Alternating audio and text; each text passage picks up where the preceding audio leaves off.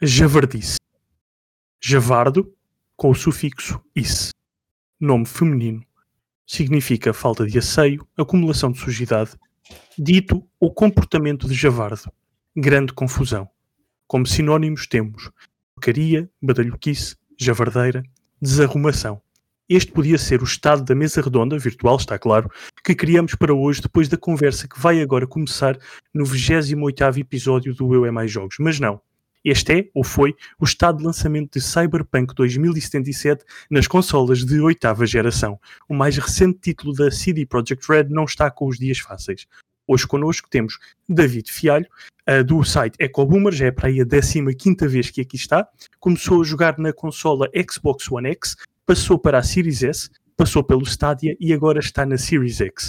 Temos também Carlos Duarte, a voz por trás do podcast Jogatanas e Manias, também já andou por aqui. Começou a jogar na Xbox One S e agora passou para a toda poderosa Xbox Series X.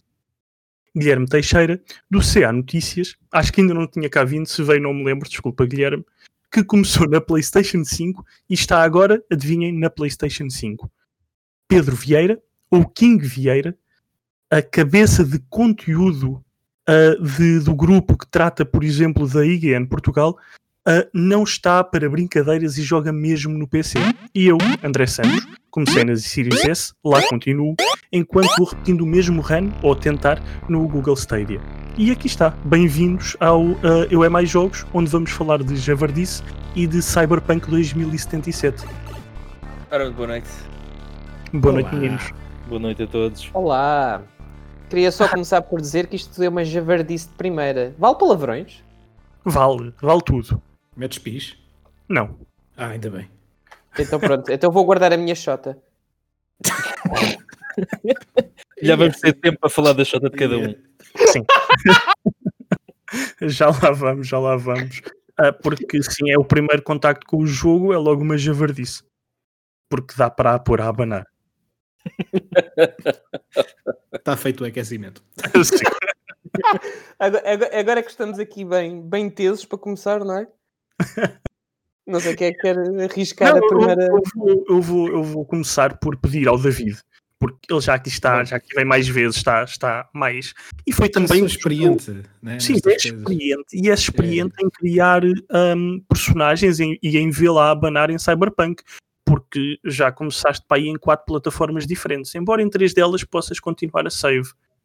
Uh, quais, as tuas primeiras impressões, assim, dois minutos, aquela primeira impressão que tiveste com o jogo, neste caso quando começaste na One X, e hum, com 30 segundos para a grande diferença que viste depois na, na Series X.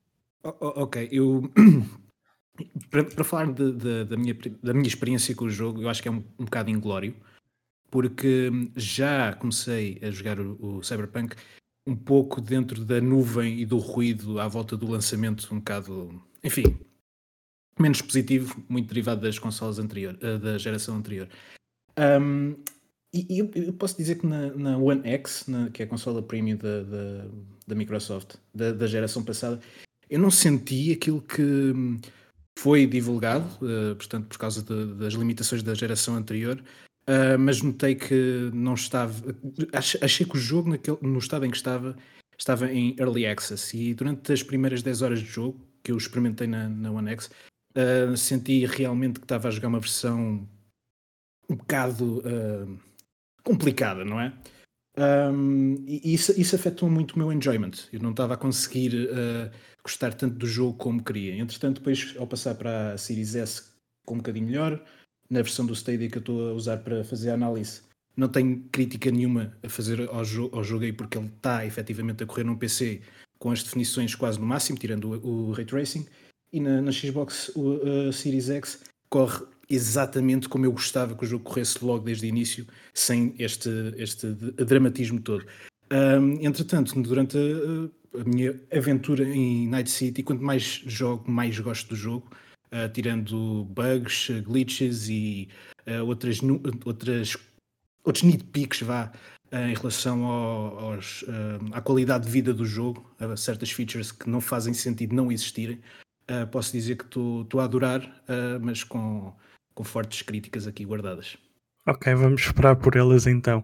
A Guilherme Teixeira, PlayStation 5. Como é que foi passar da PlayStation 5 para a PlayStation 5? Sim, de facto, eu sou uma pessoa que gosta muito de variar e, portanto, como tu disseste, os vários sistemas por onde eu passei para conseguir oferecer a melhor eh, análise possível. Uh, não, mas é, é, verdade que neste momento só joguei na, na PlayStation 5. Uh, estou em vias de mudar uh, o meu, o meu, a minha experiência de jogo para a Xbox Series X quando ela chegar cá a casa. Portanto, estou à espera dessa, dessa situação. E portanto, o que eu posso falar agora é apenas de como é que o jogo tem corrido na, na minha consola, na nova consola da, da Sony. Qual é que foi aquela primeira experiência quando, quando ligaste a PlayStation 5 e o Cyberpunk? A primeira experiência, eu acho que até confidenciei com vocês. Foi a primeira vez, hein? A minha primeira vez foi um boost de adrenalina em que fiquei só 5 minutos a olhar para o menu e a levar com aquela banda sonora tão gritante e excêntrica à minha frente. Um, Sim, tiveste, som. Diz, diz? tiveste som, portanto. Tive som, não tive nenhum bug desse, desse género. Um, não, mas foi, foi uma, um primeiro impacto, foi um impacto interessante. Uh, devo desde já dizer aqui que, como estou a pensar trocar uh, a minha experiência para, para a Xbox do Cyberpunk, não tenho jogado muitas horas do jogo, mas o que eu posso dizer é que a primeira, a primeira experiência foi impactante e que o jogo deixou uma marca forte, tal como o David disse anteriormente. Uh, mesmo assim, encontrei alguma, algo, algumas questões que, que, podem ser um pouco julgadas de forma negativa. No entanto, a primeira experiência foi positiva e aquilo que consegui experienciar nas poucas horas que joguei Uh, só tenho, digamos, a recomendar o jogo, apesar de, de ter essa, essas questões na, na, geração, na geração anterior, em que o jogo poderá ter alguns problemas, mas acredito que já vamos falar sobre isso mais à frente. É provável, sim. Não, não sei, não sei problemas do Cyberpunk, talvez uh, venhamos, venhamos a falar neles, mas Carlos... Ele não é perfeito? Hum, eu, eu não experimentei na PS4. Nada, não, não vamos spoiler o episódio já ao início. Está bem? Por favor. Isto, Mas, claro. Carlos, isto rende é quando a pessoa ouve até ao fim, pá. Sim, é isso. Não, não vale a pena agora estar já a dizer que o jogo é perfeito e deveria ter sido o GOTY antes de sair. Falar claro. nisso, antes de pedir a opinião do Carlos, só dizer às pessoas que nos ouvem uh, que uh, este podcast, o Eu é Mais Jogos, especificamente o episódio 28, está nomeado para podcast do ano, mesmo antes de sair. ah, okay. Carlos Duarte. É, Parabéns! Muito obrigado. Uh, não sei ainda se vamos ganhar ou se vamos estar no, no, nos prémios finais, mas estamos nomeados já à partida porque nós podemos afirmar em primeira mão que este episódio vai ser o melhor. E não vai ter bugs, ok? Agora, Carlos, um, One X, depois Series X, como é que foi? Pá, uh, eu estava a planear jogar isto tudo na, na, na One X. Um, foi, foi aí que eu, que eu, que eu, que eu arranjei o, o jogo.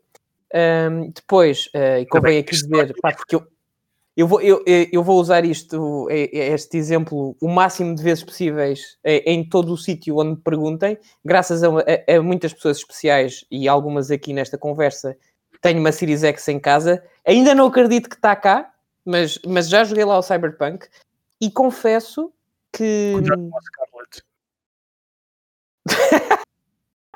Sim, uh, olha, por acaso, por acaso, a minha cadela Scarlett poderia chamar-se Scarlett por causa de, do, do, nome de código? Não, uh, não tem a ver com.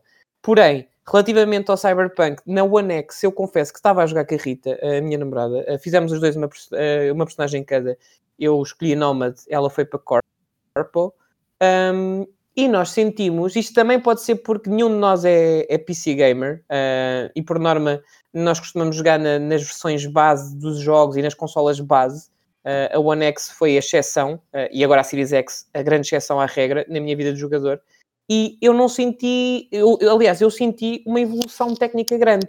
De, eu lia, lia os vários artigos, lia as várias reações, um, e achei estranho várias críticas quando a minha experiência foi quase flawless praticamente 60 frames por segundo na primeira missão toda, quase sem abanos nenhums, uh, uma experiência muito fluida, gráficos do Catano, uh, e, e, principalmente na secção do deserto, quando começas em Nomad, tem ali umas, umas zonas com luz que eu tive que parar só para apreciar, porque aquilo para mim já me parecia uh, next gen, mas lá está, isto pode ser por ignorância minha, Contudo, assim que saltei para a Series X, a coisa mudou de figura, porque não só a fluidez se manteve, como os gráficos melhoraram, mas de uma forma completamente absurda, principalmente em termos de texturas e, e, e de distância. Eu senti dentro daquela cidade, pela primeira vez senti-me mesmo dentro do videojogo, Uh, e tenho alguns comentários sobre, sobre este tipo de narrativa que eu creio que, que, que a CD Projekt Red tentou uh, implementar aqui no, no, jogo, quando falamos mais, mais à frente, mas senti-me efetivamente dentro do jogo e mais do, mais do que isso, e prometo que, que isto não é, não é comercial o que eu vou dizer, o facto de ter esperado o máximo de 15 segundos para começar o jogo fez-me valer a, a atualização, porque eu não tinha a noção do quanto uma experiência de videojogo poderia ser melhor por demorar tão pouco tempo a poder começar a jogar e com tanta fluidez. E portanto, nesse sentido. É, continua, desculpa. Mas não, não, não faz mal.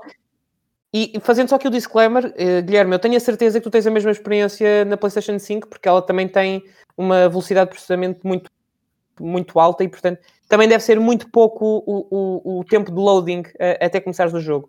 Um, portanto, sim, é, não, não é, sei é se sentiste o mesmo. Sim, sim, é de facto, de facto bastante rápido.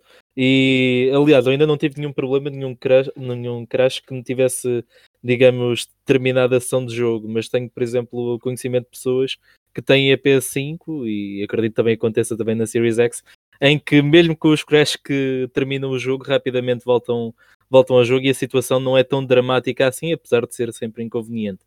Um, Sim. Mas pronto, é uma vantagem das novas consolas, apesar de, eh, tal como nós sabemos, esta jogar o jogo na PS5 ou na Xbox Series X é só pela versão de retrocompatibilidade, yeah. não é para já a versão de nova geração. Confere. Sim, mas não é. Uma, só quero acrescentar aqui uma coisa. Eh, eu, quando disse há bocado que a minha experiência tinha sido um bocadinho inglória, é muito por causa disto que o Carlos diz. É que a minha experiência, eh, até, certo, até certa parte, foi um bocado flawless. Não, ou, ou, seja, não me reflete muito, não se reflete muito na experiência que outros amigos meus tiveram nas consolas anteriores. Então, olha, se não tiveste bugs, podes sair, ok? Não, eu tive bugs. Não é? ah, ok. é isso que eu estou a dizer. Estou a dizer. Ah. Flawless é, é já altura para falar da Shota? Não? ainda não, ainda, fa ainda ah, faltou o, ainda faltou o só queria fazer este apontamento que realmente eu senti um bocado aquilo que o, que o, o Carlos está, ah. está a comentar de uma experiência que realmente é de um jogo bom e atual. Uh, simplesmente está aqui abafada por causa de, de outros problemas. É, o, Mas o... só para resumir e concluir, para não, para não roubar mais tempo ao Pedro, Conclui lá, um, eu, as primeiras impressões que eu tive do jogo foi efetivamente de um jogo um, à frente daquilo que eu estou habituado em termos de, de, de narrativa.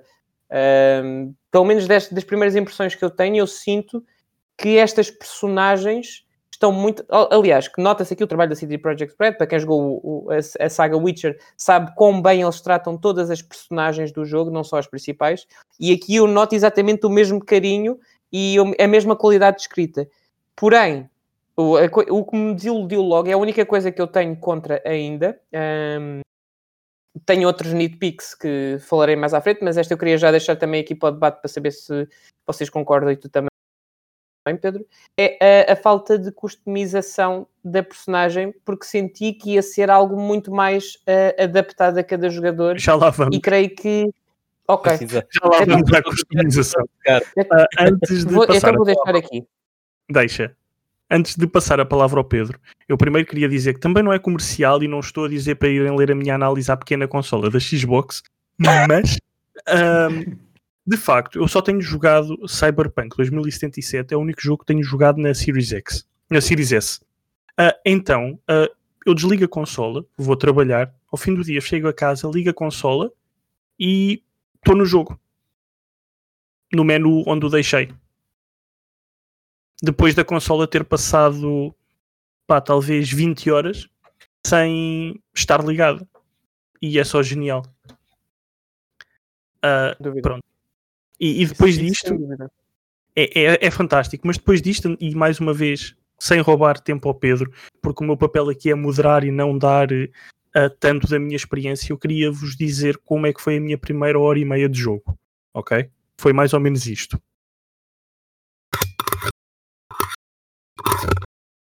E depois quis desinstalar. Uh, Foi muito bom, adorei. Não fosse o hotfix que lançaram, tinha continuado assim. Agora sim, uh, Pedro, uh, o menino do PC, como é que foi esse ray tracing todo? realmente é assim, o, o ray tracing neste momento ainda está numa fase em que não é hiper notório. Uh, portanto, sim, a minha placa gráfica não é Ultimate Gen, é uma 2070. Uh, portanto, ele diz que corre ray tracing, às vezes não corre, tem dias. A minha experiência com o início do jogo, admito-te que não é a melhor. Uh, primeiro, porque eu, como sou obcecado com criação de personagens de muitos anos de MMOs, eu quis experimentar ao extremo todos os inícios. Uh, e admito que o fim do início, como se costuma dizer, uh, me desapontou de forma bastante. quase que me estragou a experiência do jogo. E era algo que eu não estava à espera da CD Projekt Red. Uh, concerne-me realmente àquele espaço que todos os três caminhos partilham, que é o fim, que é quando, quando chegas ao fim daquilo que é o início da tua classe, o Street Kid, o uhum. Nomad ou o Corpo. A família, uh, depois, não é? Depois passam ali seis meses que são iguais para todos. E isso, isso desapontou-me incrivelmente. Uh, eu, eu, na altura até estava a falar com o Carlos porque ainda não sabia muito bem que classe é que ia escolher. Um, hum. Classe não, backstory. E, e, fiquei incrivelmente irritado com, com fazerem-me aquilo. Uh, eu sinto que a minha personagem tinha um caminho incrivelmente único e ali metem-na no saco com os outros todos e depois o jogo não tem qualquer diferença. Uh, e eu não esperava isso da CD Projekt Red. Não esperava mesmo. Desculpem, não sei, devia ser mais positivo se calhar, mas. Não, não, não, não, não estamos aqui não, para. Não, porque eu partilho, eu partilho, da tua opinião até certo ponto. E, e, é uma coisa que eu acho que comentei até com, com o André logo: é que, isto agora falando narrativamente já, um, é que ou a coisa está muito bem feita e nós não notamos, ou de facto não há grande opção de escolha, principalmente no início do jogo. E esse, afunila, esse afunilamento é extremamente scripted.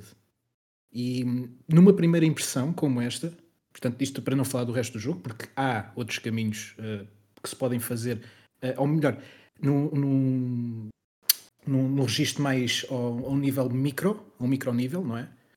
Um, esse início, de facto, causa esse impacto, causa essa estranheza e pode ser mesmo desapontante. Portanto, eu concordo perfeitamente com aquilo que estavas a apontar. Sim, e é aquela coisa, ou seja, neste momento eu vou com 28 horas de jogo.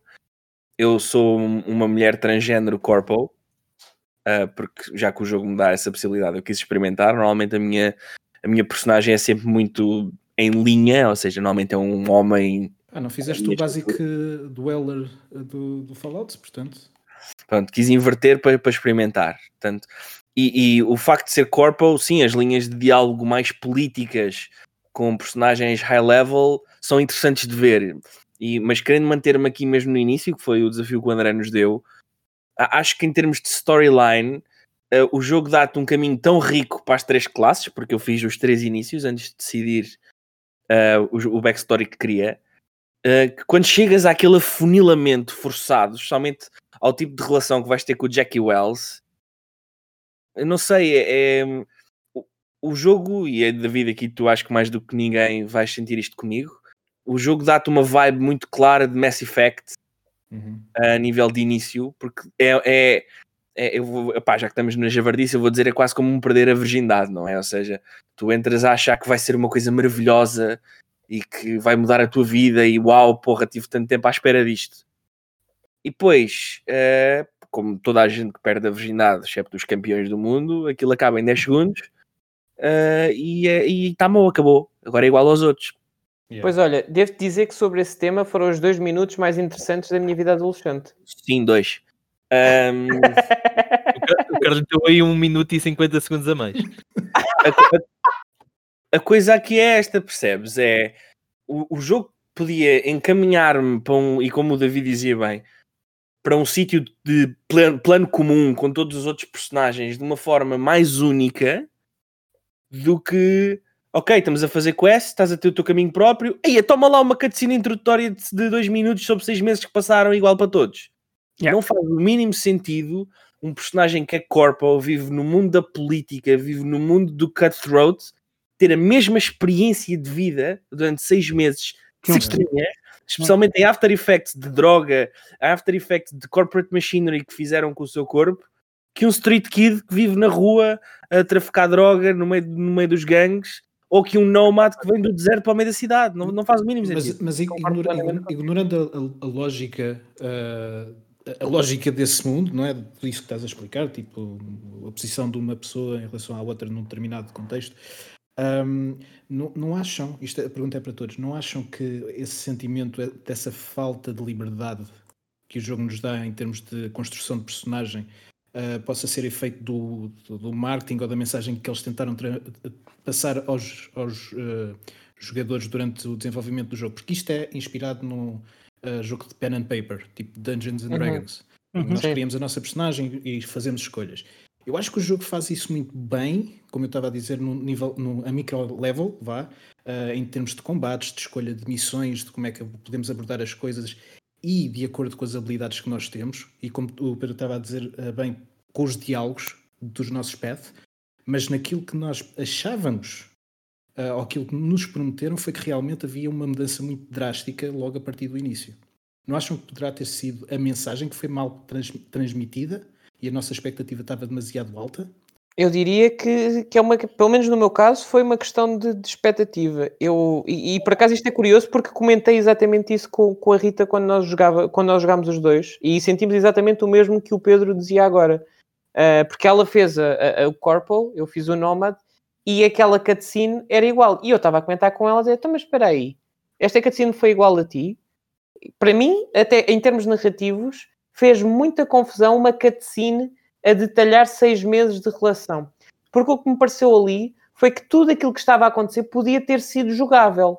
E estar a ver aquilo a passar assim, apesar de fazer o sentido de tentar, em termos narrativos, encaixar a, a nossa personagem na Night City de uma forma já integrada, para nós não termos que passar por, uh, pela integração, eu, a mim fez-me, foi uma decisão que me fez alguma confusão, no sentido em que eu gostava de ter tido a liberdade de, de, de, eu entrar em Night City, ou seja, porque eu, como eu escolhi Nomad, eu, eu, eu, faz todo o sentido para alguém que vem do deserto e está a chegar à cidade um, ter essa experiência de integração. Yeah. E, era Sim, e especialmente dada a backstory do jogo, não é? É um jogo de pen and paper. É um jogo onde essa construção narrativa faria todo o sentido. E, e, eu não acho que é o overhype, sabes? Eu não acho que isto foi só máquina de marketing. Acho que foi uma terrível gestão de expectativas, especialmente face à experiência que vem do último título da, da produtora, não é? Hum. Quer dizer, temos mas, o Witcher... O que é engraçado é que este jogo, do Cyberpunk, e agora falando no, no modo mais geral, não revoluciona em quase nada e é muito mais, é um, é um RPG tradicional como é o The Witcher do que a segunda vida de Cristo. Não é. Este claro. é um jogo muito, muito, muito seguro. Acho que até era a IGN Internacional que dizia isto. É um jogo muito, muito seguro. É, é uma aposta segura. E eu vejo, eu vejo, não, aposta segura no sentido de, de produção, decisões. Pronto, olha, vamos fazer isto. Uh, uh, não vamos arriscar muito. O jogo é arriscado em temas e, e, e, no lado mais de edginess, não é? E dos memes e das piadas. É, aí é que ele gosta de, de ser tontinho. Mas em, em, termos de game design, é um RPG muito, muito clássico. Isto é, Caso... o, isto é, é o, o The Witcher, isto em, em, termos de elogio, é o The Witcher, mas na primeira pessoa. Por acaso, eu, eu, eu acho que aí discordo. Desculpa, fala, diz, fala, diz, diz, diz, tu, diz tu, diz tu, eu já acrescento. Eu até diria, uh, lá está, e eu aqui uh, até parece que não sou o melhor convidado para este podcast, porque primeiro não cheguei assim tantas horas do Cyberpunk, mas isso é porque o save da PS não dá para transferir para a Xbox e pronto. E, ah, malandro. Por um bocadinho. Uh, outro ponto é que eu não sou assim tão fã do Witcher, já tentei duas vezes o Witcher 3 e não consegui. Uh... A porta é ali. Agora começa a saber disso, não é? é? Claro, eu já sabia que ia ser este ponto. Mas uh, lá está, tenho o jogo aqui parado, já, até também já vos tinha dito, comprei a, a GOTY Edition para tentar dar uma terceira tentativa. Mas aquilo que eu quero dizer é que o que eu sinto do, do jogo, do, do Cyberpunk, uh, mais do que se calhar a comparação com o Witcher, eu quando, quando estou a jogar uh, Cyberpunk faz-me sempre lembrar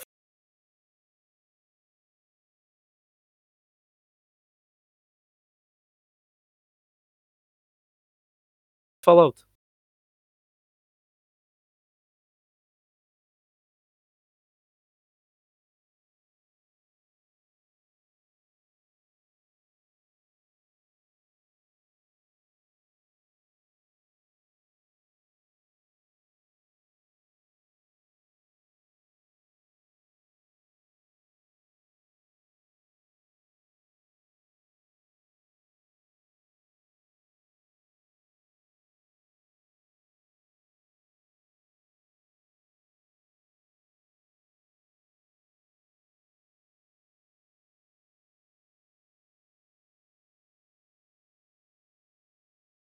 Também. E nova internet, no Twitter, nos Reddits, por aí fora. Ou seja, a aposta foi mais nisso, e eu, apesar de, de ainda não ter eh, gostado do, do Witcher para lhe dedicar tempo, eu consigo ver no Witcher um, um projeto mais artístico, mais Mas coeso. olha que Sim, já os, joguei arti- os artistas criam, os génios copiam. E eles copiaram-se a si mesmos. Mas eu, eu já joguei ambos e não consegui entrar tanto no mundo de The Witcher 3 como, como Ah. consegui entrar neste. A nível de mecânicas, embora não revolucione, este parece-me mais evoluído. Talvez por, porque houve aprendizagem com o The Witcher 3.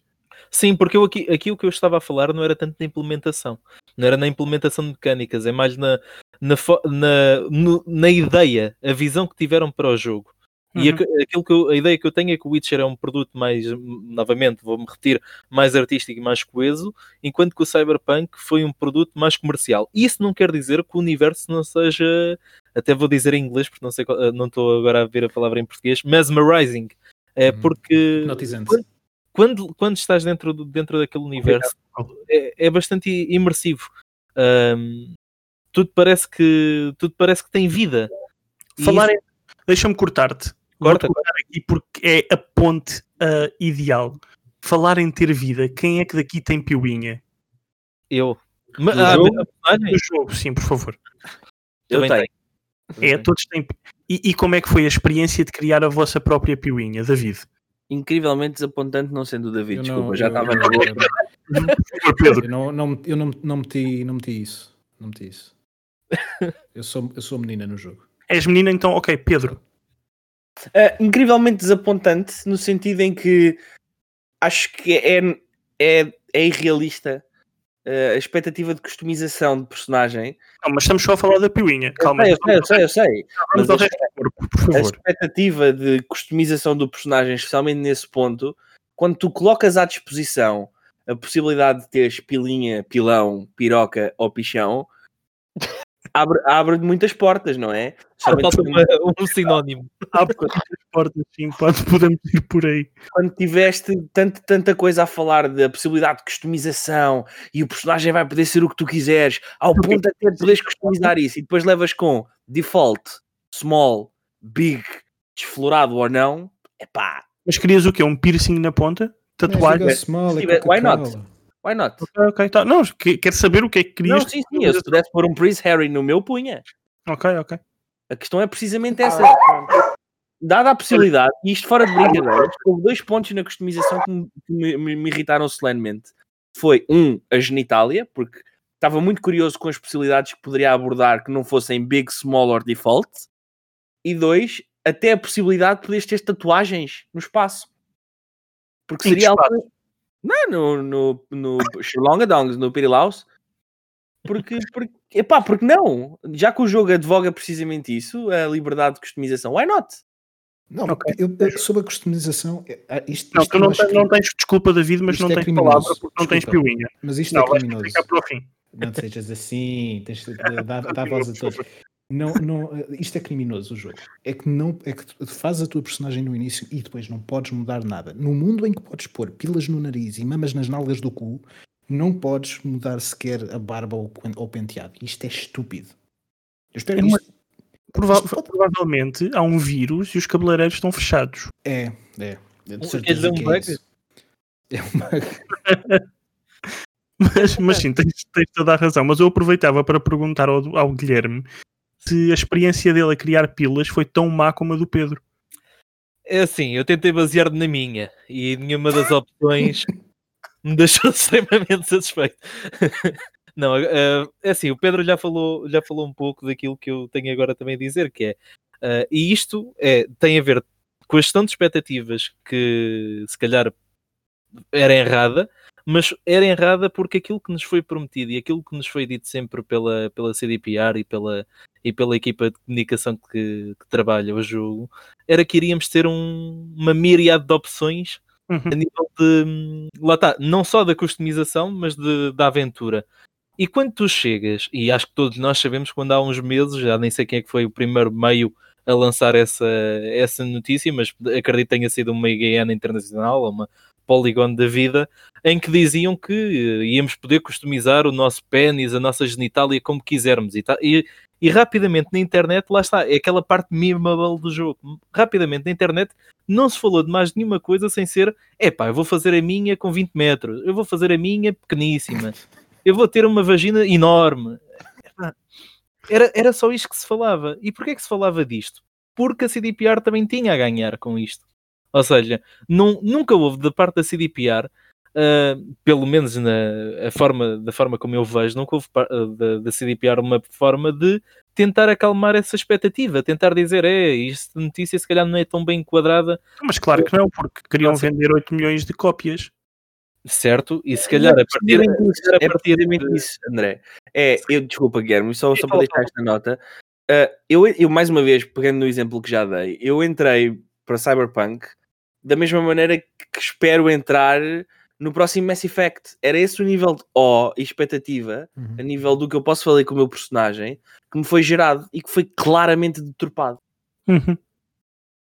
Pois, e, e, lá está. Uh, a gestão de expectativa para mim começa sempre com a forma como o jogo é apresentado. Ou seja, eu não consigo ter uma expectativa imensurável para algo se ele não me for apresentado como, lá está, como o David disse, a segunda vida de Cristo. Uh, e acho que a CDPR jogou muito com isso devido ao estatuto que tinha. E infelizmente, ou se calhar até felizmente, desde a, a semana passada eles nunca mais vão ter esse estatuto. Por hum. muito, por muito ah, bem. Ah, sim, eles, eles agora estão ao nível da EA, de, em termos de imagem pública.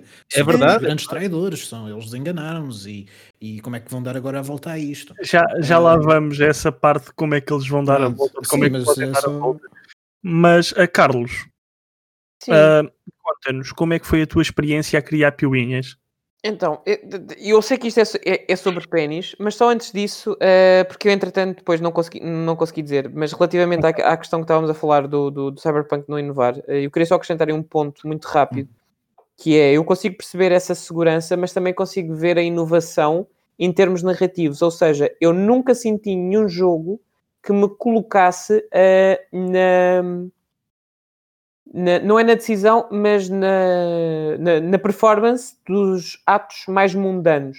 Como, por exemplo, eu ter que olhar para o ecrã de um elevador para ele se ativar como se eu fosse uma pessoa a sério e ter que carregar no botão porque aquilo não é automático, não é tipo um símbolo que me aparece a dizer ah, eu tenho que descobrir isto porque eu sou a personagem. E essas pequenas uh, decisões narrativas, como por exemplo o facto do boneco se sentar Uh, quando fala com alguém, quando nós temos uma, um encontro com, com o professor de boxe, logo no, no, no, início da nossa estadia em Night City, torna-nos muito mais dentro do jogo do que, por exemplo, no Witcher, onde, como vemos na terceira, na, na terceira pessoa, estamos a acompanhar a história do Geralt. E eu acho que essa decisão narrativa é inovadora no sentido em que eu não senti um jogo desta magnitude em open world que me desse estas pequenas opções que me fizessem sentir mais dentro. São micro, pá, se tu não estiveres a olhar para isto, não das por elas, mas no fim do dia fazem sentir como se tu fosses aquela personagem. Eu acho que essa parte está bem conseguida. Só que depois, e agora voltando aqui ao tema do caraço, não, não, tenho, cara, não tenho coragem para dizer caralho.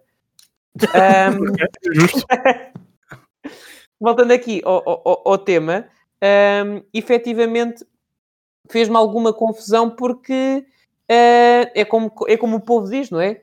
Uh, nariz, é, uh, é narizes há muitos, é só com mais opiniões. Toda a gente tem um nariz uh, e só põe o nariz onde, onde, onde quer. E portanto, Sim, sentido... é grande, o pobre desconfia e nós não desconfiamos. Pois não, a, a, questão é, eu acho extremamente redutor criar uma coisa tão vanguardista como tu podes alterar a tua genitália e depois não te dar qualquer tipo de, de customização que não seja no caso do pênis, não é? Eu, eu não tenho uma vagina, portanto não, não posso responder nesse sentido. Já fala uh, mas. Ok, mas no, no caso do pênis, tens três opções. Era o que o Pedro dizia, tens três opções que nem sequer No são caso da vagina realistas, só tens uma, só podes mudar o pelo. que, que ainda é pior. que- que- quer dizer, existem vários tipos de vagina, existem vários tipos de pênis e aquele é sempre o mesmo pênis, não, não é descaído para nenhum dos lados, eh, está sempre da, da mesma forma. E depois, do- no fim do dia, tu, aquela parte é só meramente cosmética que nem sequer surge no resto do jogo. Eh, ou pelo menos, A ti na minha experiência, ainda não me apareceu. A mim surgiu logo passado 10 minutos.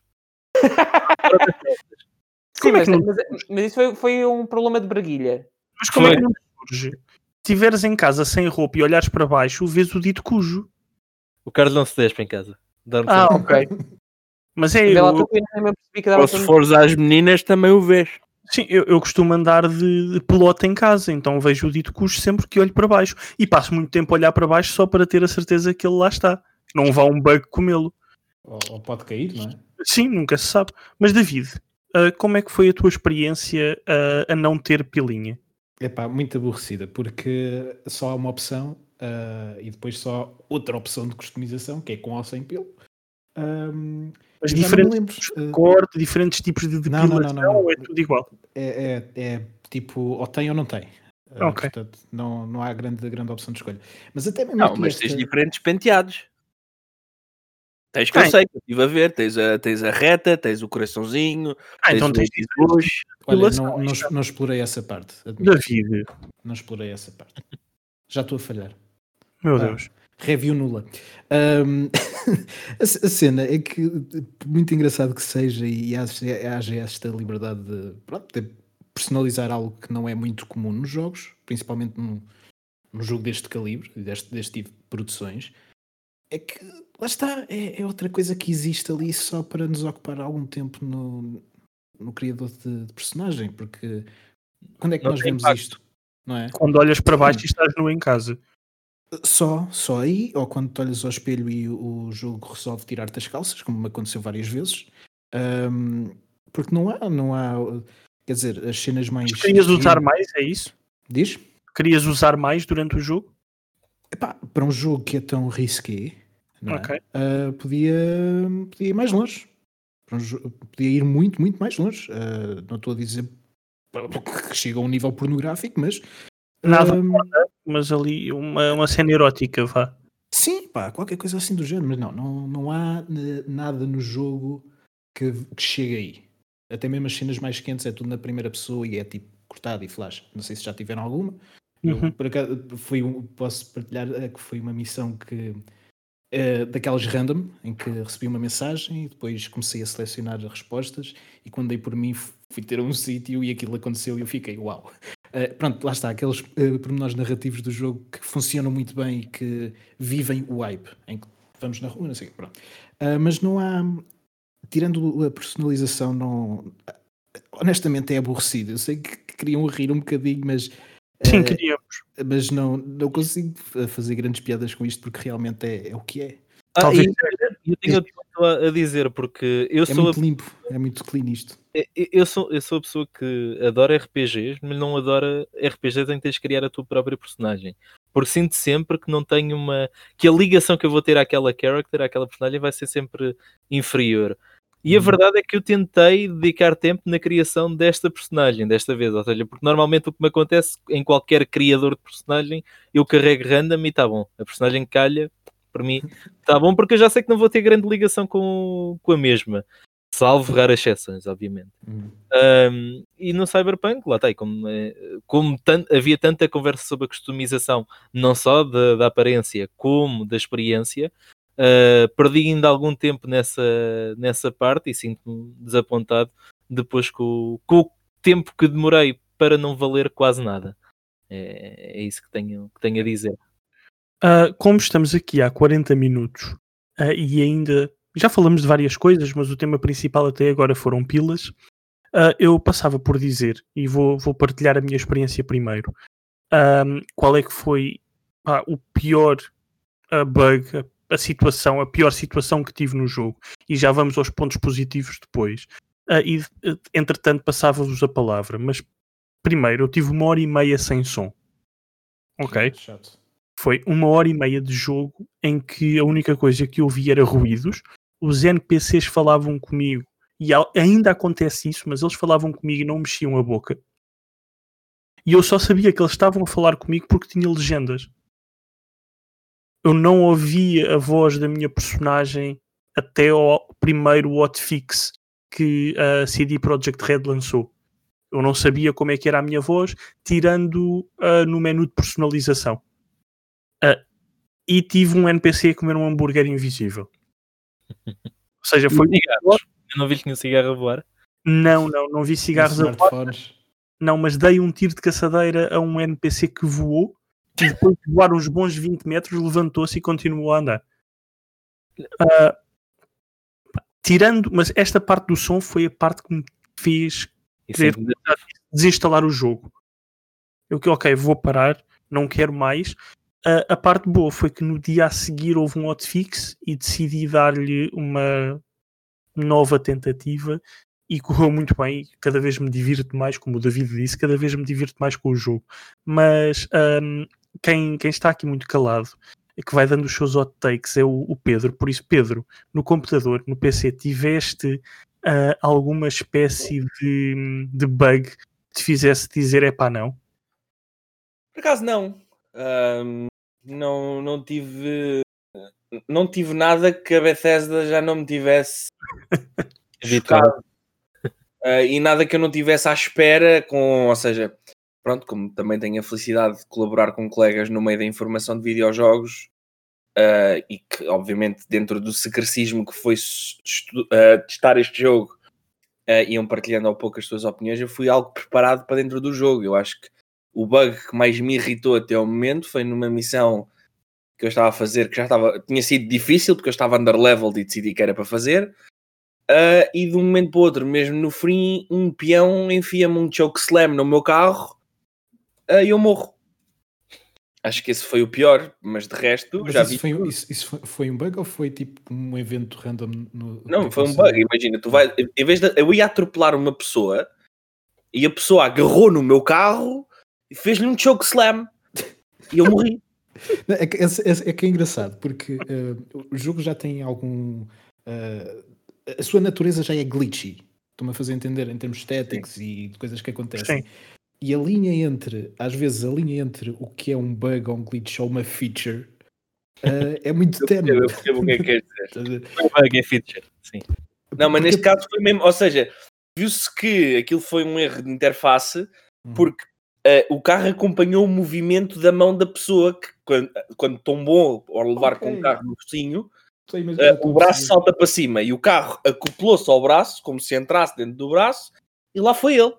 Eh, acho que este foi o único, na realidade, que me irritou. O resto, desde ver pessoas a flutuar, eh, nas primeiras cenas, quando o Jackie está a comer sushi eh, e ele move os, os pauzinhos e o sushi depois vai a voar como se fosse um slow load. Já vi- vi um bocado de tudo, mas nada que me chocasse. Eu, eu acho que este jogo só, só é justo ser reviewed ou até falado na sua plenitude para aí em fevereiro. Hoje Hum. estamos a conversar quase como o desapontamento de algo que nós queríamos que fosse Não. mágico e, e- e que nos prometeram que ia ser mágico. Epá, e na realidade tem pessoas a fazer chokeslams a carros ou uma hora e meia sem som. Eu não posso concordar com o aspecto da, da review em fevereiro, porque acho que temos que analisar um jogo quando ele sai. Percebo, eu percebo, atenção, eu percebo o teu ponto. E, e o jogo, quando ele sai, é quando ele está preparado, supostamente, para o mercado, é quando as pessoas o vão comprar e é quando as pessoas que querem fazer pre-order, quando temos acesso ao jogo antes Mas do a partir do momento em que o jogo é lançado, o jogo é eterno. Podemos falar dele hoje, como podemos falar daqui a um mês, como podemos falar Sim, sim, sim, daqui a 10 mas anos. para, para termos de análise, Uhum.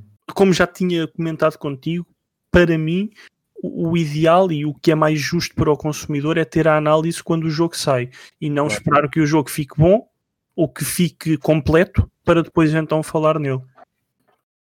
Mas a Carlos, ah, bugs desse lado. Muita Ok. coisa na vida, tenho descoberto em 2020, sou um felizardo e um sortudo.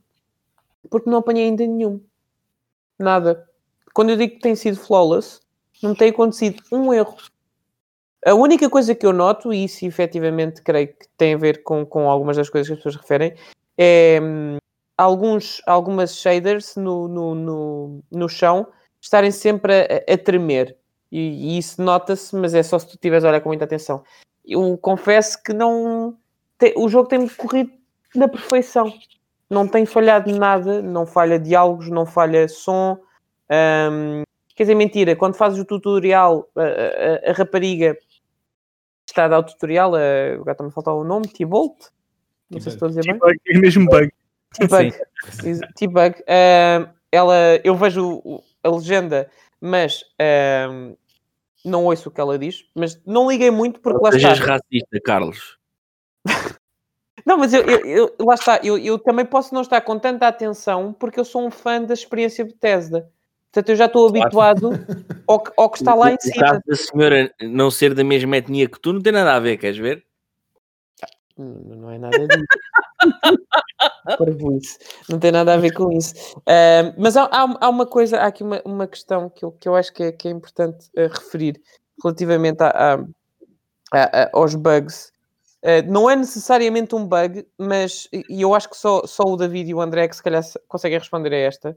Eh, mas quando- não sei se vocês jogaram o Witcher 3 quando ele saiu. Mas no Witcher 3, quando ele saiu, se bem se lembram, a UI estava muito pouco otimizada, no sentido em que o mapa era minúsculo, o texto era minúsculo e uma pessoa tinha que fazer um esforço enorme para, para poder ver o que Eles- estava a acontecer Eles lá. depois lançaram quase uma versão 2.0 do jogo em que todos os menus, to- todo o Foi inventário tudo revamp. ref- Yeah. E eu sinto exatamente o mesmo processo a acontecer aqui. Ou seja, quando, quando É. correm, a barra da stamina é absolutamente minúscula, tu nem consegues ler que aquilo é stamina, aparece só por acaso é que tu dás por isso que está ali a aparecer uma coisa. Na, na parte do, dos, do, do, do hacking, também sinto que muito do texto é minúsculo, apesar de tu poderes customizar as legendas. E aí eu, eu, eu dá-me a sensação que é novamente a mesma coisa a, a acontecer, ou seja, que eu, provavelmente haverá um update mais tarde, uh, género este hotfix, onde os menus ou são customizáveis e nós vamos poder aumentar o tamanho conforme eh, a acessibilidade de cada pessoa, ou então vão torná-los mais legíveis, porque o que eu sinto e o que eu senti da minha experiência, e isso que me está a deixar um bocadinho pé atrás, é que apesar da narrativa e das personagens me parecerem absolutamente fabulosas e eu adorar o setting, porque me transporta imediatamente para o Blade Runner, transporta-me imediatamente para o, para o Ghost in the Shell, mais do que o Akira, eu estou no. eh, Faz, isto parece-me um, um filho entre o, o Brian De Palma e, e o Ghost in the Shell. Ahm, isto o que, o, o que me faz é, é- é sentir que esta UI é, é intrusiva e não, não me deixa desfrutar do jogo, porque aparecem muitas coisas de repente, muitas mensagens, muita informação que é repentina, é minúscula e não é muito legível.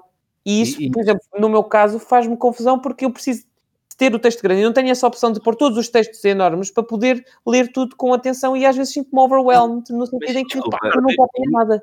Aí eu tenho que te perguntar: não será do teu setup? Pois era isso que eu ia perguntar. Tu jogas eh, com uma televisão 4K, tem. É 4K. É 4K bem longe de ti. Atenção, porque, Não, por exemplo, não, não, eu não tenho nem perto desse problema. Eu por acaso estou a jogar na PS numa TV 4K e também não, não A minha, sinto. co- a- a minha televisão tem 60 polegadas, está, imagina, está está à distância de um metro de mim hum, e eu não. Ok, Mas não eu- é um eu- eu-. Eu, concordo que pelo menos a, a barra de stamina é um bocadinho invisível, entre aspas. Também demorei algum tempo até, até me aperceber que ela existia, porque ela é amarela, é translúcida e está lá mesmo em cima. Sim, eu acho que o problema é o posicionamento dela. É mais, é mais o posicionamento. Mas uh, dando mais força à opinião do, do, do Carlos, eu, eu sinto exatamente a mesma cena e não é tanto nesta questão de HUD e coisas do género, é mais no inventário, a maneira como nós fazemos a gestão do- dos equipamentos. Tipo, é, é outra coisa parva neste jogo. Isto já são os meus nitpicks. Não podermos ver, por exemplo, na nossa personagem a roupa que vamos comprar. É, é Uhum. só. São coisas que Faz-me lembrar no Super Mario Odyssey. porque- Sim, yeah, sim, mas sim, porquê é que eles. Isto foi overlooked porquê? Num jogo destes. Eh, e eu acredito, ou quero acreditar, vá, que realmente no futuro possa haver esse revamp. É pena é que não tenha sido feito durante o QA e durante o teste do desenvolvimento do jogo e tínhamos que ser nós os consumidores a, a dar este tipo de feedback. Mas faz parte. Exato, eu queria, eu queria tocar nesse ponto também que o Carlos estava a dizer de na altura o lançamento do Witcher 3 também eu, eu não sei porque não lhe joguei na altura, mas também poderia ter sofrido os mesmos problemas. A questão é que a CDPR, desde esse lançamento, cresceu bastante.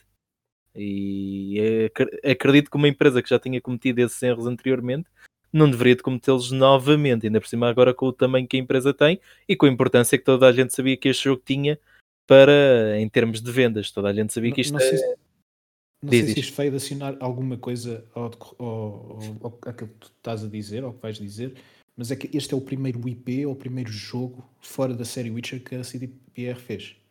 Então, desde, desde é o início da sua existência. Portanto, Também é verdade. É, é, uma coisa completamente nova. Isto em termos que não, é o quarto, estéticos, é o quarto jogo deles, grande. Uhum.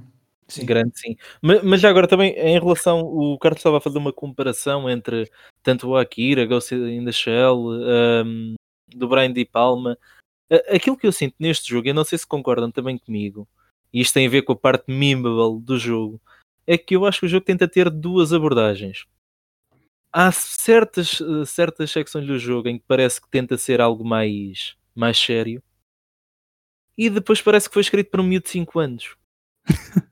e eu, eu perco-me yeah. imenso nessa. Eu, eu, eu, não me importava que o jogo fosse uma coisa ou outra. Agora, quando tentam misturar esses dois pontos de vista, a mim fica, não sei, a, a, a narrativa ainda não me apaixonou, ainda não me fez dizer, é pá, e sim senhor, isto de facto é um jogo com uma bela história, com belas personagens.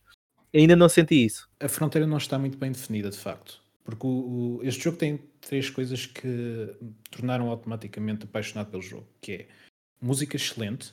A música é perfeita, sim. Personagens incríveis. E a terceira, estou-me a tentar lembrar porque já me esqueci. Portanto, perfeito. Uh... Eu os personagens ainda não cheguei a esse ponto, mas pelo que toda a gente tem dito é, é porque, lá está, ainda não joguei o suficiente. Porque elas vão evoluir. Ah, já, já, me lembro, as emoções. O Sim. jogo tem emoção, era isso. E, e, e, e trabalha muito bem. Já me emocionei com este jogo. Houve aqui momentos em que eu senti emocionado. Porque o jogo, para além de querer ser sério, uh, leva as coisas a sério. Por outro lado, sim, logo ao lado, tipo, basta virares a câmera, tens esse tipo de humor uh, uh, brejeiro. Infantil, brejeiro infantil, como a gente está aqui a ter, que é, por exemplo, o, o excesso de, de pilas, uh, de dildos. Tem piada tem é. bué da piada. Tem, tem piada, tem piada. Só que é tipo aquela piada que os amigos contam duas, três, quatro, cinco, seis vezes até deixar de ter piada. Claro. E, e isso seja, existe muito neste jogo. Uh, ou seja, Parece que há dois jogos diferentes dentro do mesmo. Yeah, não me importa que existam as duas coisas, mas acho que podiam ser um bocad... uh, uh, podia haver uma distância maior entre elas. A mim ter-me um bocado a experiência e, lá exemplo, está. E comparando com outros jogos que saíram este ano, que tiveram mais impacto comigo logo de início, e como por exemplo, estou-me a lembrar do Last of Us ou, ou até mesmo do Ghost, uh, em que eram dois jogos muito focados. Uh, Não tinhas ali muitos momentos, também não, era, não eram jogos com o tamanho e a escala do Cyberpunk. Isso Mas é... quando os tinhas, quando tinhas momentos uh, diferentes ou leves, eram bem aplicados dentro do próprio contexto claro. e ajustados à, àquela realidade. E aqui é, está ajustado à realidade, sim, é o mundo consumista e excêntrico e de... Sim, temos que ver que aquilo é, é um mundo futurista criado, que já está completamente depravado. Sim, uh... mas uh, às vezes é demasiado. Não é que eu não me é. importe, não, não me ofende, Com... não me chateia. Sim. Mas, o, que eu consigo comparar é, por exemplo, se olharmos para o Blade Runner e tem-se feito essas comparações devido à atmosfera, uhum. não tem nada a ver. É, Sim, tem momentos, tem momentos. É engraçado. Eu acho que tem momentos. Pode não ter, pode não parecer, mas tem momentos. E, e, foi uma coisa que ao longo do jogo eu me apercebi em que ele começou a inclinar-se para aquilo que eram as minhas expectativas enquanto uh, cyberpunk que eu queria, que é tipo ir na estrada e olhar, olhar para, o, para, o, para o céu e ver uh, os prédios altos e monolíticos, as naves a passar por cima, os neons, tipo há momentos em que eu sinto que estou dentro, e o, o, o Carlos falou nas duas, nas duas grandes inspirações e, e, comparações mais óbvias, o Ghost in the Shell e o Blade Runner. Eu acho que sinto isso, consigo, consigo ver isso. Mas lá está, esse lado mais uh, brejeiro, mais infantil, uh, destoa demasiado. Uh, é. Acho que se podia ficar pelo lore, pelo texto, pelas conversas que existem às vezes, que até têm grande piada, não tanto pela exposição gratuita do olha aqui, quando depois as coisas que podiam ser levadas a sério não são. Olha, isso também é um pouco aquela questão que foi levantada do, do póster com a personagem transgênero. que também lá está, foi um tópico muito falado na altura, foi mais publicidade gratuita, entre aspas, que a CDPR teve, e depois eu ainda não cheguei, lá está, como disse, É um tenho horas de jogo, mas aquilo que eu tenho, que eu tenho ouvido, e, e se calhar vocês conseguiram confirmar melhor do que eu, é que não há grande presença, não há grande mensagem a nível dos transgéneros, por exemplo, a nível da sua inclusão. Ah, ou seja, parece que utilizaram essa, essa bandeira, esse póster, para tentar ter ali mais alguma atenção. E Não Tá, sei acho, acho- acho que está diluída tanto por causa do criador eh, de, de personagem como a própria natureza do mundo. Porque É isso. Estas, estas personagens que existem neste mundo podem ser o que quiserem. E, e- e- e basicamente a barreira do, do transgênero ou, de- ou- ou- ou entre eh, o que é humano e o que é máquina aqui não existe já. Já são questões que, na no- para nós, na nossa sociedade, existem essas barreiras. Não- há coisas que não são aceites. Neste mundo, por muita coisa de parvada, má e horrível que exista, essa parte já não existe. E então, e então é aplicada no consumo, é aplicada na cultura. É isso mesmo, porque tu tens de tudo. Há tanta coisa e tens tanta pessoa diferente que não vais olhar ou não vais procurar ou tentar perceber se existem personagens transgênero ou não. Mas, por outro lado, isto é, um, é um, um produto criativo por pessoas humanas que existem neste mundo. E a maneira como são representadas é um eco daquilo que elas pensam agora. Portanto, uma pessoa que não, não, não, não seja a parte representante de, de- de uma pessoa, por exemplo, transgénero, ao fazer isto pode transmitir uma mensagem errada do que é o jogo. Uhum. Estão a entender? Eu, por acaso, aí nessa questão, eh, o que eu sinto é, é mesmo é, a crítica social, eh, que eu acho que, hum, pelo menos na minha opinião, está um bocadinho gasta neste tipo de produtos de ficção científica, que é a sociedade distópica que virou completamente para um lado onde a humanidade se perdeu, onde tu criaste estes implementos cibernéticos e perdeste a questão da humanidade, do respeito pelo outro, da sociedade e tornou-se tudo completamente às aranhas tipo Torre de Babel. E o jogo, por acaso, representa isso muito bem, porque tu tanto estás a ouvir pessoas a falar inglês, como de repente ouves um sotaque latino e mais a seguir estás a ouvir malta a falar em japonês. E isto acontece tudo ao mesmo tempo, como se fosse efetivamente uma aldeia global. E eu acho que, no ponto de vista da aldeia global, a crítica está bem feita, pelo menos do pouco que eu já joguei, e acho que é subtil o suficiente para tu pensares efetivamente no que poderia acontecer ne- neste aglomeramento de pessoas de várias eh, gerações, experiências, países e nacionalidades numa só cidade, completamente a abarrotar, mas por outro lado acho que é muito mais, é- está muito mais virado para, para o chocar por chocar, principalmente nestas questões tanto relativas à sexualidade, como por exemplo, há uma, há uma secção logo no início em que tu te paras com com, enfim, com uma LED wall que tem uma, uma, uma prostituta que tem três bocas. E a cena é experimentar as três bocas. E tu pensas, ok, certo, isto é só, é só para chocar. Não tem outra explicação que não chocar, É- porque é- não tens aqui nenhuma crítica social, não tens nenhuma... É, é só que a referência ao Total Recall, não sei se se lembram do filme, em que aparece. Certo, aí não eram prostituta eram, com três- com três- eram, três eram, eram seios. Sim, exato. Mas estás a falar de qual versão? Do Colin Farrell ou do Schwarzenegger? do, do Schwarzenegger. Schwarzenegger. Claro, é boa. Ah, Só há- uma é são- do Overcover. há- há- há- são pequenas referências e lá está. É a construção do mundo, porque o próprio género ah, do cyberpunk vá, ah, puxa para isso. Então há essa liberdade criativa. Se- agora, enfim. Lá está, o, que eu- o, o Carlos conseguiu sintetizar melhor aquilo que eu queria dizer. Porque aquela questão de, do póster transgénero, aquela imagem foi só para, para chocar e para ganhar publicidade. E é aquilo que eu sinto com, com, com o jogo.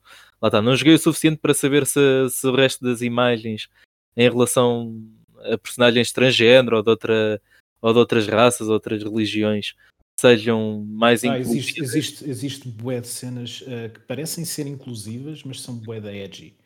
Especialmente ah, imagens raciais ah, entre, entre, pronto, em posters entre pessoas brancas e pessoas negras, entre bem, é bué da esquisito, meu. E tu pensas assim, ok, isto, o que é que isto, isto é uma caricatura ou é uma representação de algo? É a celebração, estás a ver? Não, tu não percebes bem É a linha. o que é que ali, exato, não percebes bem o que é que está ali a querer ser dito. E lá está, isto também tem a ver com o facto de com o facto da gestão das expectativas, porque se calhar ao longo de tantos anos estávamos à espera do jogo, estávamos à espera que ele fosse uma coisa diferente. Eu não, eu não estava à espera que ele fosse tão in your face e tão Hum. gritante. Se fosse não quero jogo, não estávamos, a, não estávamos a falar disto. É verdade. Não, não, sim, se não fosse gritante, se eh, não tivesse todo este hype criado à volta do jogo, tinha sido só mais um jogo a chegar eh, em fase não gold ao, ao mercado. Em alfa ainda. Assim, mas a Pedro, ahm, diz-me diz uma coisa: deste mundo edgy de, de cyberpunk, ah, faz sentido teres a possibilidade de entrar num mundo assim tão edgy ah, nos dias de hoje? Eu acho que é o, é o que faz. Eu, apesar de tudo, e a minha grande expectativa para o Cyberpunk é eu achar que ele é um jogo necessário ah, enquanto peça artística ah, para espelhar o que o mundo neste momento quer e não quer.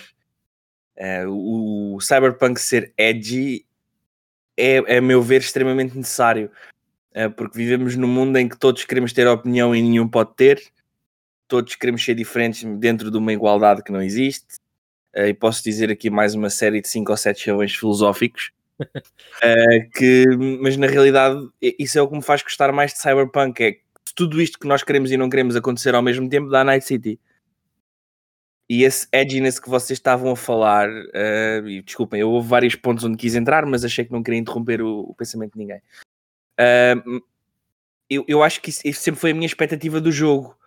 Uh, o ser in your face, o, esse exagero, as três bocas, isso tudo.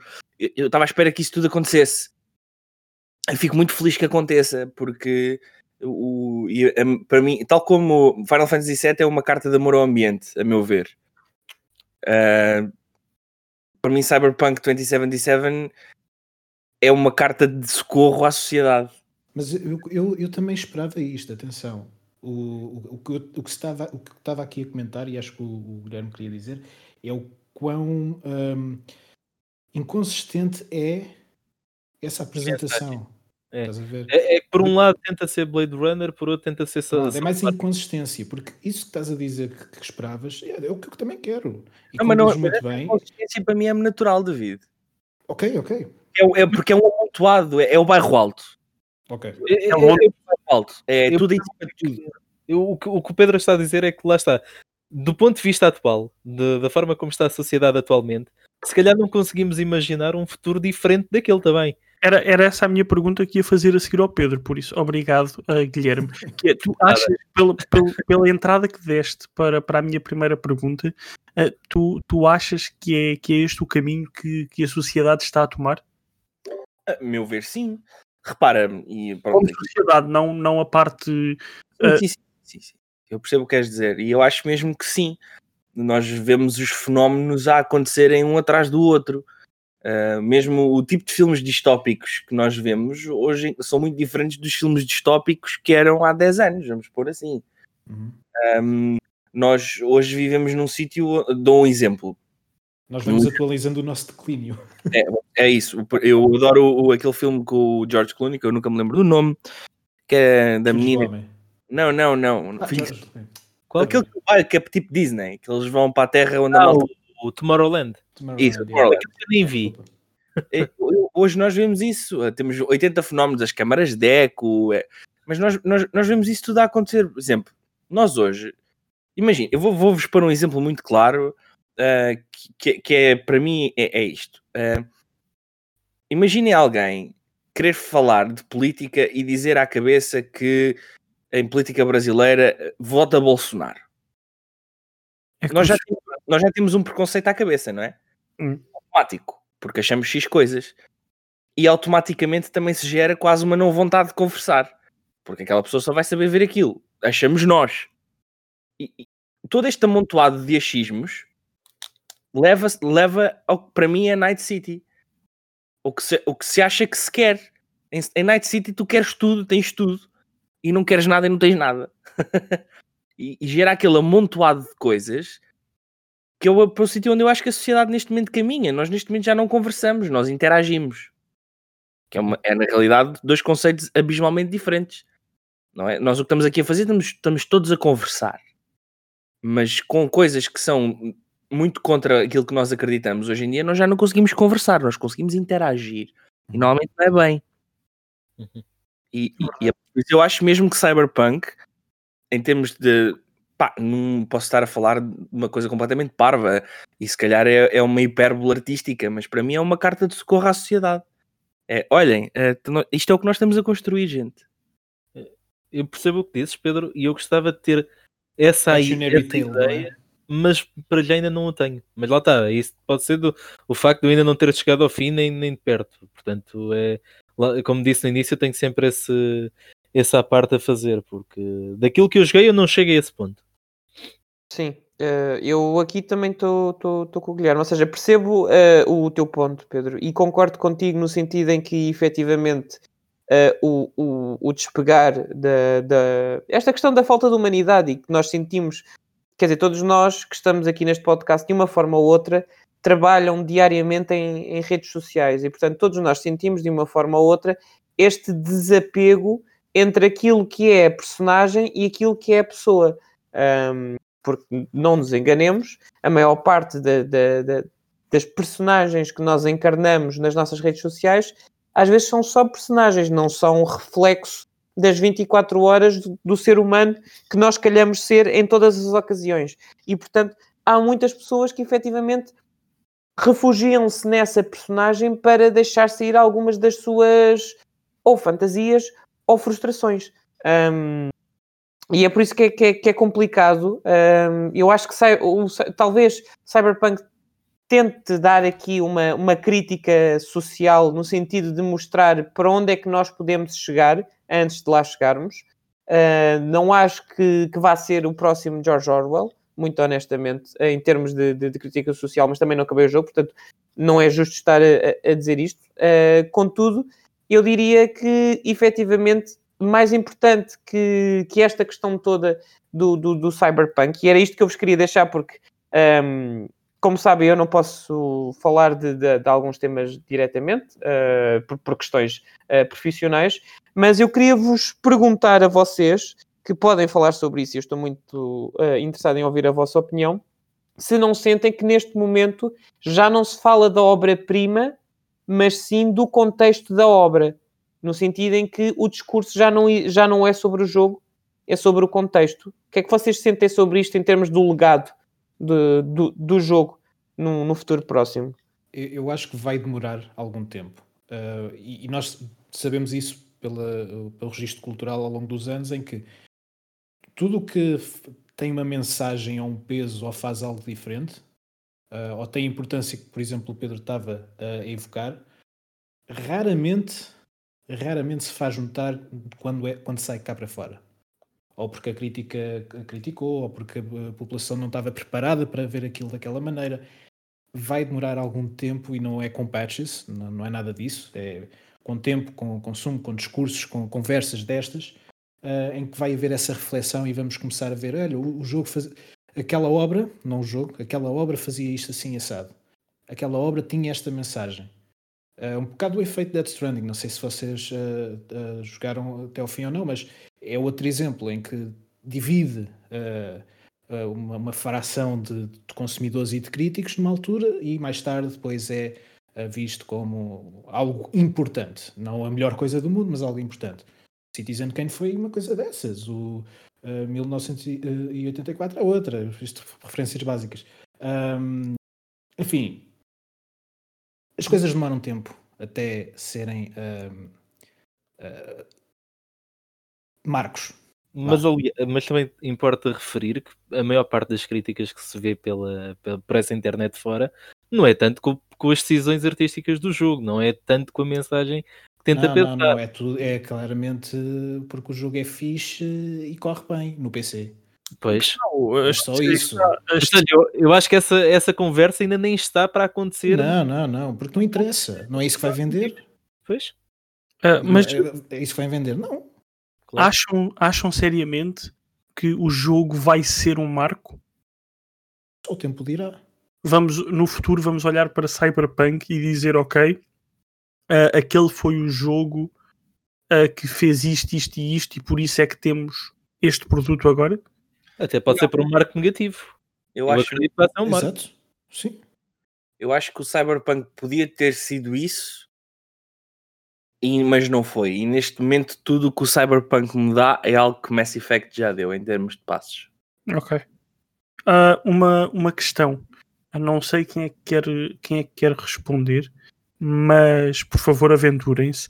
Ah, acham que a CD Projekt Red, ah, quando viu que hum, Cyberpunk não estava assim tão bom nas consolas de oitava geração, deveria ter dito: epá, calma, vamos cancelar o lançamento ah, e ficar pelo PC e começar a trabalhar nas consolas de nova geração? Eu posso falar sobre isso. Ahm, lá está, não joguei na, na PS4 ou na Xbox One, mas to- todos nós conseguimos ver vídeos e todos nós vemos que aquilo não, não estava em condições de lançamento. Portanto, se não está em condições de lançamento, nunca deveria ter acontecido.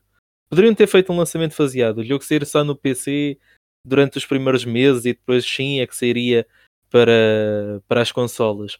Porque a verdade é que uma obra que começa, ah, digamos, aos trambolhões é muito difícil de reparar. Se nós formos a ver a história de quantidade de, de jogos que começaram mal e que acabaram ah, em bom estado e adorados pelos fãs e pela crítica, é um número muito pequeno. Lembro-me o No Man's Sky, por exemplo. Ahm, Battlefront 2 também. diz, diz? Battlefront 2. Portanto, faria todo o sentido em não lançar o jogo na, na atualidade para as Mas, mas se calhar não ia, ia irritar se calhar a comunidade também. Irritou porque- mesma. É, Irritava porque nós- tínhamos, nós tínhamos a confiança da CD Projekt Red. Antes deste lançamento, nós tínhamos a, confi- a confiança de um estúdio que lançou o The Witcher 3 na Switch. Ok, Nós tínhamos confiança de um, de um- de um estúdio que fez o, o, o- The Witcher 3 e eh, lançou updates. Ou seja, n- nó- nó- inconscientemente nós achávamos que o Cyberpunk ia ser possível, com as suas limitações, obviamente, não é? Não, co- adaptadas à, à consola, não íamos, nunca iríamos imaginar que ia ser assim. E eles, e eles se dissessem, a meio do desenvolvimento, porque isto já está em desenvolvimento desde 2000 e- antes de 2013, aliás, 2013 acho que foi quando foi anunciado. Sim, a- ao fim de uma geração dizerem, é pá, olha, afinal, durante este tempo todo não vamos lançar. Não. se calhar ia- não ia ter tanto, não ia fazer tanta moça, mas iria de ser uma moça na mesma. Mas repara, David, pela informação expectativas, CD obviamente. pela nova informação que a CDPR tem, tem dado e pela quantidade de hotfixes e patches que eles têm lançado nos últimos dias, eu não sei se era assim, se seria preciso assim tanto tempo para o jogo estar eh, num estado mais jogável na, nas quanto tempo, quanto tempo é que eles estão a trabalhar por dia? Quantas horas é que estão a trabalhar Pois, por dia para ter esses hotfixes quase semanais? Certo, é- é- isso já entramos na, questão do crunch e, de, e de- do ponto de vista laboral, o que é que está correto ou não. Eu não sei sobre isso, não conheço, não conheço o estúdio, não conheço Eu o não, eu não estou a entrar por aí, não estou a dizer se é correto ou não, nem quero entrar por aí. Cada um sabe de si e nós temos que saber de todos, porque fazendo parte da indústria, de uma forma ou de outra, temos que tentar lutar por uma indústria melhor. Claro. Mas ah, a minha questão era mesmo quantas horas semanais, seja com turnos, seja pessoas a estarem lá 15 horas, quantas horas semanais é que estão a ser possíveis em que numa situação normal uma semana de trabalho se calhar era dividida em três e iria ter, demorar muito mais tempo a ter os mesmos um, hotfixes que têm sido lançados agora. A minha questão é, é lá está, é se o jogo não, não estava em condições, nunca deveria ter acontecido. Esses hotfixes que estão a ser agora lançados poderiam estar a ser desenvolvidos antes do jogo sair. Podia demorar mais um ano, vamos dizer assim, tal como aconteceu com o Halo. Estávamos todos à espera de Halo no final deste ano.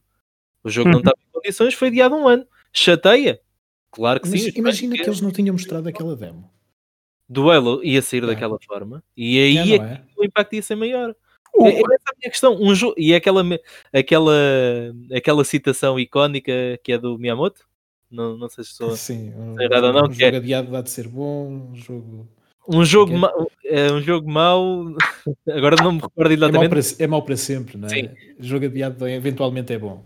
E, e é um pouco isso. É, é, é mau esperar. É. Ahm, por exemplo, falamos agora do que é que aconteceu este ano. Houve muitos filmes, noutra indústria à parte, que eu gostava de ter visto este ano e que foram adiados devido ao facto dos cinemas estarem fechados e devido à pandemia e por aí fora. Agora, não acontece o mesmo tipo de rage, o mesmo tipo de, de confusão na internet com os filmes, por exemplo. Se um filme for adiado, eu fico, "Oh, pronto, muito bem, foi adiado. E o resto da comunidade também sente dessa forma. Agora, quando um jogo é adiado, a comunidade quase que, quase que sente que aquele jogo pertence-lhes e que deve sair naquela altura. E eu acho que isso é um ponto que nós também temos que ajudar a combater, que é o facto de um jogo ser adiado não é uma ofensa a ninguém, não é uma, digamos, Diga- um sinónimo de culpa. Só para eu seguir de seguida. Quando é que saiu a primeira notícia de adiamento? Ui, Não sei, já foi há muito tempo. O jogo tem sido adiado muitas vezes. O jogo tinha data, tinha data de lançamento para 2019, se não me engano, porque ele- até lá ele tinha. Era when it's, uh, when it's ready, e pelos vídeos não está ready, não é? Mas acho que a primeira data era 19. Não, este ano, este ano. Este ano acho que era maio, abril. sim, 19 era abril. aí, era, sim, era no. Ia No ser na altura de abril, meio. Eu estou a perguntar isto porque eu estou neste momento a ver o valor de bolsa Hum. da CD Projekt Red este ano. O primeiro grande dip é março. E depois começas a subir. E depois voltas a ter um dip em junho. E depois voltas a subir. E depois voltas a adiamentos. em novembro. É outubro, digo. Depois tens um disparo no início de dezembro e agora voltas a cair ao nível quase de 12 de, de 23 de dezembro de 2019. Eu acho que isto foi uma meramente decisão, uma, uma decisão política de board. Nós Claro que foi. Não há outra forma. e de, disto, mas na realidade isto foi uma mesa de gente que, te- que tem está a ser altamente pressionada por investidores a dizer, meus amigos, é para lançar. Ah, mas não, tá, não interessa. É para lançar porque as ações nunca tiveram tão altas. Portanto, é para lançar, acabou. Andamento. Porque o facto é que, digo isto com os valores deste ano, ah, a CD Projekt Red, só no na, a 4 de dezembro, tinha as ações quase ao nível de agosto. E depois é a cair. Isto é pressão, isto é pressão de especulação financeira. Claro. E Mas- isto- há muito dinheiro por trás. Nós, quando estamos a falar, nós falamos do ponto de vista de ter a melhor obra possível. mas Mas, a verdade é que quem, quem mete lá dinheiro não é isso que quer saber.